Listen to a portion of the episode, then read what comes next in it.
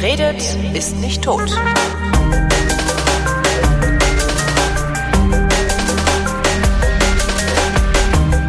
Willkommen zum Geschichtsunterricht einer Koproduktion von Vrindt und DLF Nova und aus Köln vom Deutschlandfunk zugeschaltet, wie immer, Matthias von Hellfeld. Hallo Matthias. Sei gegrüßt. Heute 50 Jahre CSD.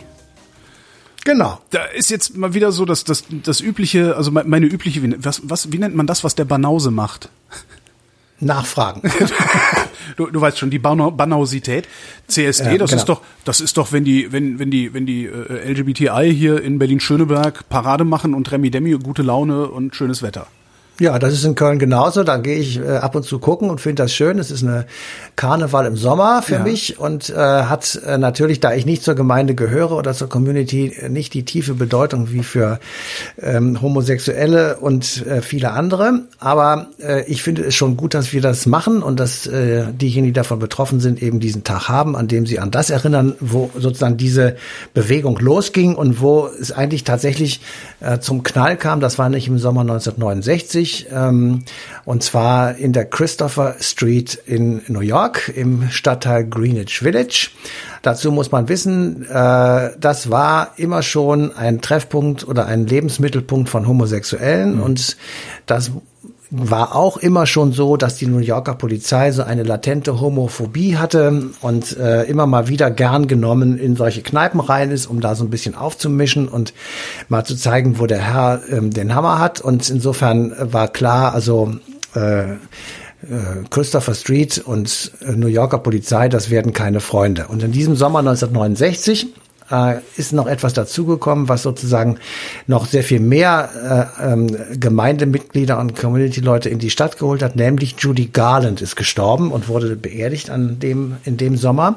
Und Judy Garland war eine Ikone der homosexuellen Bewegung und Viele Leute sind dorthin gekommen und haben an der Beerdigung teilgenommen und anschließend ähm, sind sie halt in Greenwich Village gewesen und da gab es eine Kneipe, eine Bar, die Stonewall hieß. Und deswegen ist auch der Auslöser der sogenannte Stonewall-Aufstand, weil nämlich die in der Kneipe befindlichen Homosexuellen und viele Drag Queens waren auch dabei, ähm, sich einer, ich sag mal, willkürlichen Kontrolle der Polizei widersetzten und auf einmal standen 2000 protestierende Homosexuelle gegen 200 Polizisten, die äh, massiv Gewalt eingesetzt haben und ähm, das rausließen sozusagen, was die ganze Zeit vorher auch schon in ihnen aufgestaut war, nämlich der Schwulenhass in der New Yorker Polizei. Wo, und das endet.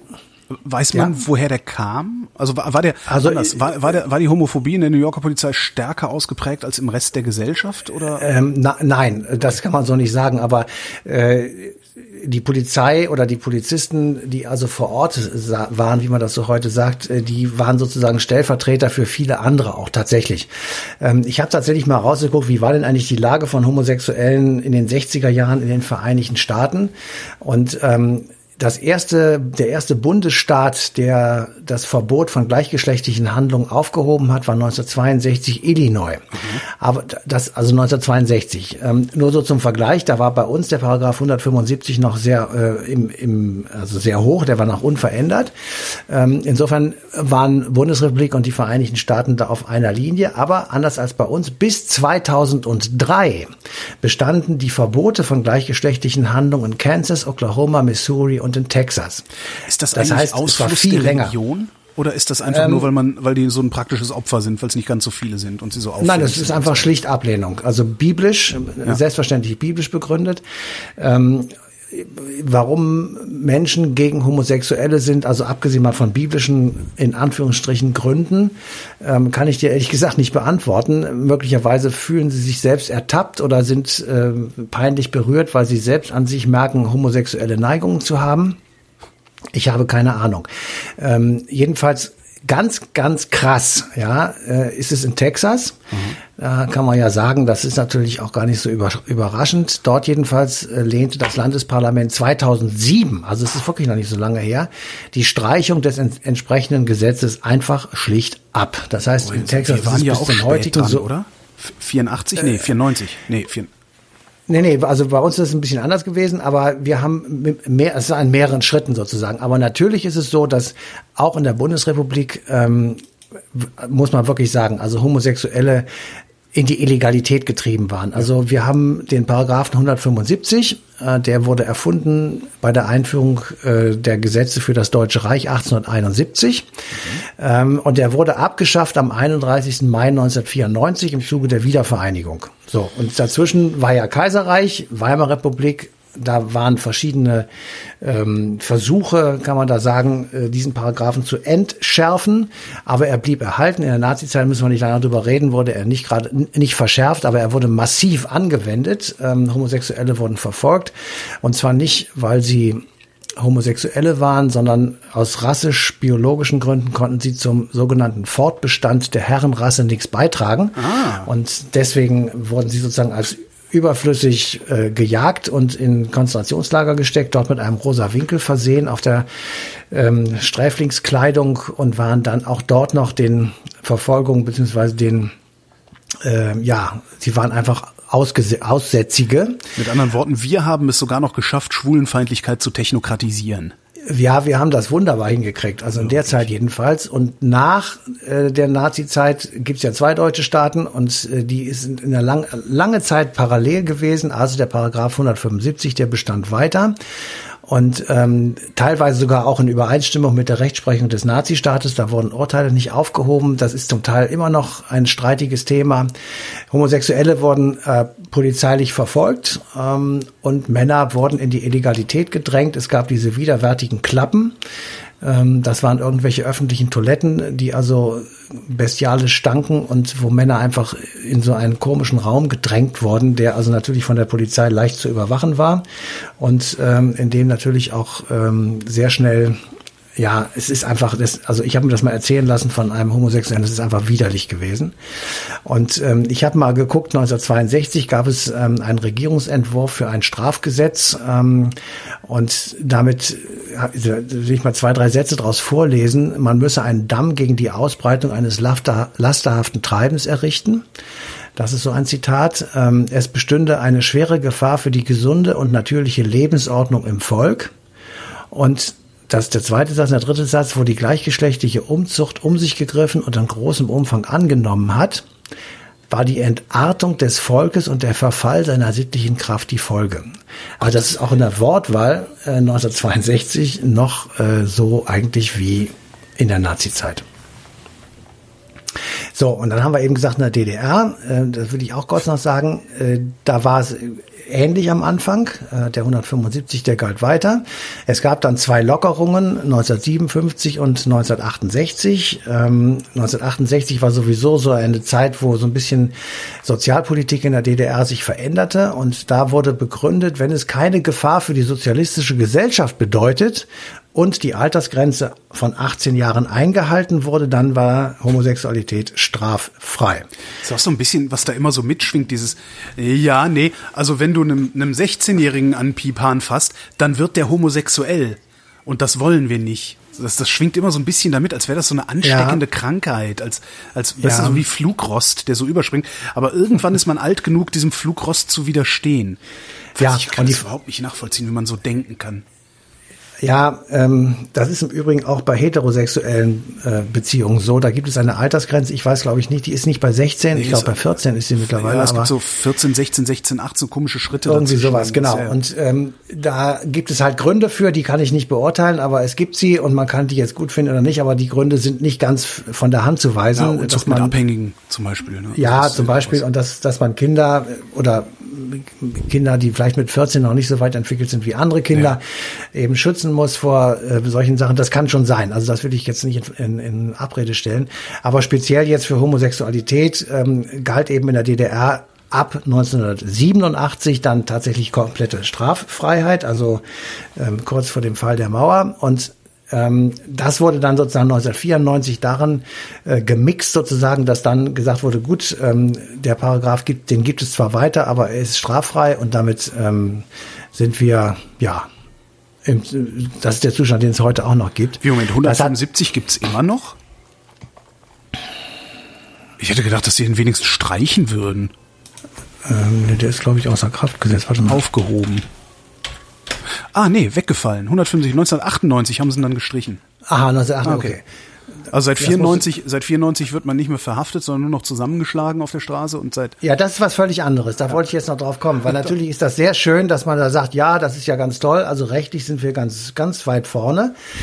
Wie es aber in der Gesellschaft aussieht, ist natürlich was völlig anderes. Ja. Und da ähm, müssen wir tatsächlich feststellen, dass ähm, also die meisten so tatsächlich liberal sind. Wenn es aber der eigene Sohn ist, dann wird es schwierig. Ähm, manchmal jedenfalls. Ähm, der CSD, das haben wir am Anfang gesagt, das ist ein Happening. Ähm, es gibt in jeder großen Stadt ähm, schwule Viertel, wo da gibt es äh, weltweite ähm, Führer sozusagen, wo man nachgucken kann, wenn man irgendwo hinkommt, wo das ist. Und das mhm. ist auch völlig bekannt.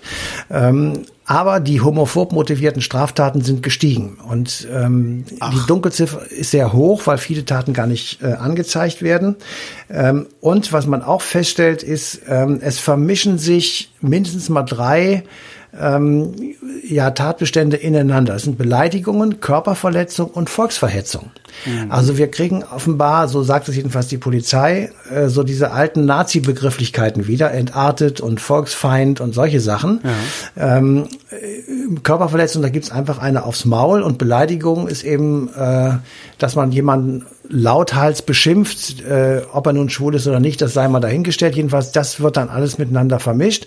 Und damit ist sozusagen diese Abneigung gegen Homosexuelle zwar rechtlich sozusagen egalisiert, aber in der Gesellschaft natürlich ähm, immer noch da. Und ich finde ehrlich gesagt, das äh, ist eine Aufgabe für Schule und Erziehung, dass man Kindern und Jugendlichen beibringt, dass das einfach nicht geht, beziehungsweise dass es auch kein, es ist überhaupt, es gibt überhaupt keinen Grund. Also es, ähm, das ist vielleicht ist das auch ein Hinweis darauf, dass ähm, auch die Gesellschaft sich in einer Art Auflösungsprozess befindet, weil normalerweise hättest du früher, glaube ich, auch einen viel stärkeren, wie, wie nennt man das denn, gesellschaftlichen Druck, eine gesellschaftliche, so eine soziale Kontrolle gehabt. Auch vielleicht eine, ähm, wie nennt man das denn, wenn man in der S-Bahn dazwischen geht, wenn einer verdroschen wird. Zivilcourage. Zivilcourage, das war das Wort, ja. entschuldige. Ja. Das ist ja, was uns abhanden kommt. Ja, aber es ist früher schon, aber früher, also jetzt reden wir mal von den 60er und 70er Jahren, äh, wo in, der, in denen Homosexuelle noch tatsächlich verfolgt wurden, ja. also wo der Paragraph galt und wo also Polizeirazzien gemacht wurden, äh, da war Gewalt gegen Homosexuelle an der Tagesordnung. Und äh, das ist nicht, also im Vergleich dazu ist es weniger geworden, aber es steigt wieder an. Ja. So, und das kann natürlich tatsächlich sein, dass wir hier an vielen Ecken nicht mehr wissen, wie das weitergehen soll und wir allmählich ähm, ja, auseinanderlaufen und diese Gesellschaft durch nichts mehr zusammengehalten wird als durch äh, Oberflächlichkeiten, mhm. ähm, dann ähm, mag das schon sein, dass man sich dann irgendwelche Leute wieder sucht. Wir könnten jetzt auch sagen, dass der Antisemitismus zugenommen hat. Mhm. Wir könnten sagen, dass Rechtsradikale größer, lauter, stärker und frecher werden und dass eben so Parteien wie die AfD, auf denen ich jetzt aber nicht wieder rumhacke, ähm, eben auch mehr Zulauf bekommen und einfach das auch möglicherweise ein Ausdruck eben dieses äh, zerfasernden, äh, an sich wunderbar funktionierenden, äh, dieser wunderbar funktionierenden Gesellschaft äh, ja. ist. Aber offenbar gibt es eben immer mehr Menschen, die sagen, diese Gesellschaft funktioniert eben nicht wunderbar. Und äh, das Problem ist schwer zu lösen. Wie lösen wir es denn trotzdem? Also hast du eine Idee? Nee, ich bin ehrlich gesagt, äh, nach dem, was ich jetzt alles so, wir sind jetzt Anfang Juni 2019, das muss man ja, ja mal dazu sagen, je nachdem, wann ja, man das hört. Mittlerweile kannst du ja wirklich nichts mehr, nichts mehr aufnehmen, was in irgendeiner Weise zeitkritisch ist. Ja, ja also jedenfalls Anfang Juni 2019 äh, ist das für mich eher, sieht es eher schlecht aus, weil ähm, ich im Moment keiner ähm, also ich denke mal, Menschen suchen Anker und Leitplanken. Ja. Ähm, und die wollen gerne erklärt haben, jedenfalls viele, nicht alle natürlich, aber viele wollen gerne erklärt haben, warum etwas so ist, wie es ist. Ja. Und das, äh, diese Fähigkeit, das zu erklären und auch mit Sinn zu erfüllen und einen Sinn zu stiften dadurch, die geht uns zunehmend abhanden. Ähm, wir erleben, wie sich die Parteien kloppen, wir erleben, wie dort ähm, Kampagnen gestartet werden, die eben diese Parteien noch weiter in die Petrouille bringen. Aber wir haben keinen Ersatz dafür. Wir haben eben keine Bewegung wie meinetwegen France en Marche ähm, oder das so etwas. Möglicherweise wird es sie, ne? möglicherweise wird es sie geben, aber im Moment gibt es sie eben nicht. Und nur das eine kaputt machen und dann gucken, wie es weitergeht, ist eben relativ kompliziert. Und zu diesen Unsicherheiten gehört möglicherweise, das ist jetzt echt Fantasie und äh, Rumgespinne, aber möglicherweise eben auch, ähm, dass man wieder Ventile sucht und wo man sich äh, und wo sie möglicherweise am einfachsten zu sind. Und da sind eben äh, ist eben Antisemitismus, Gewalttätigkeiten gegen Andersdenkende. Diskriminierung anders, halt. Ne? Diskriminierung im weitesten Sinne und so weiter. Ähm, so, und wir haben ja angefangen mit ähm, mit den Vereinigten Staaten von Amerika, die ja für all das, worüber wir jetzt reden, im Grunde genommen Vorbild sind. Ähm, ich habe äh, mal geguckt, ob es da irgendwelche Untersuchungen gibt, wie Amerikaner zu Homosexuellen stehen. Und die haben 2010, das war die letzte Untersuchung, die ich gefunden habe, äh, zur Hälfte gesagt, der Befragten, die Hälfte der befragten Amerikaner akzeptierten Homosexualität. 10, äh, 15 Jahre vorher waren es erst 38 Prozent. Mhm. Ähm, man hat offenbar auch in Amerika überall akzeptiert, dass es eben in den Metropolen homosexuelle, in Anführungsstrichen, Hochburgen gibt, aber gleichzeitig, ja, gleichzeitig. Im Juni 2016 war dieses entsetzliche Attentat auf die Schwulen bei in Orlando mit oh, 49 ja, Toten. Ja, ja, das heißt, äh, das sind zwei total wieder, also sich an Grunde widersprechende Erkenntnisse, dass du einerseits diese radikale Gewalt hast, wo Leute tatsächlich mit einer Pumpgun dazwischen hauen und wie die Irren äh, um sich schießen und auf der anderen Seite eigentlich eine liberale Gesellschaft. Und ähm, ich glaube, dass dieser Gegensatz auch bei uns irgendwie so ist, dass du immer noch irgendwie hast, ja, eigentlich ist es alles egal, das ist ja deren Problem, aber irgendwie nicht. So, und in dieser Klemme, glaube ich, ähm, befinden sich offenbar viele Menschen und möglicherweise kann man so erklären, wie eben einerseits ähm, an sich Akzeptanz da ist, aber andererseits mhm. eben auch ähm, ja, Kriminalität gegen Homosexuelle wieder tendenziell zunimmt von so Ländern wie Russland dann mal ganz zu schweigen, ne? wo das ja, dann ja so das, unterschwellig, äh, also das, es gibt zwar glaube ich keine, daraus gibt glaube ich ein Gesetz, das äh, Werbung für Homosexualität verbietet, das äh, kann dir dann auch schon so ausgelegt werden, wenn du nur einen Mann küsst in der Öffentlichkeit, dass das halt Werbung dafür ist, also Promotion sozusagen. Kann man für die, kann man für Homosexualität werben? Das ist schon dummes Zeug. Matthias von Hellfeld, vielen Dank. Bitteschön. Und euch danken für die Aufmerksamkeit und verweisen auf den 24. Juni 2019, denn da läuft die passende Ausgabe Eine Stunde History auf DLF Nova.